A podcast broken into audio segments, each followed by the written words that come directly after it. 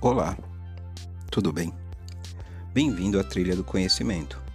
Neste módulo, iremos falar de beneficiamentos têxteis, beneficiamentos primários. Beneficiamento é o conjunto de processos aplicados ao tecido para transformá-lo em artigo final. Este pode ser dividido em beneficiamento primário, beneficiamento secundário e beneficiamento terciário ou final. O que se entende por beneficiamento primário?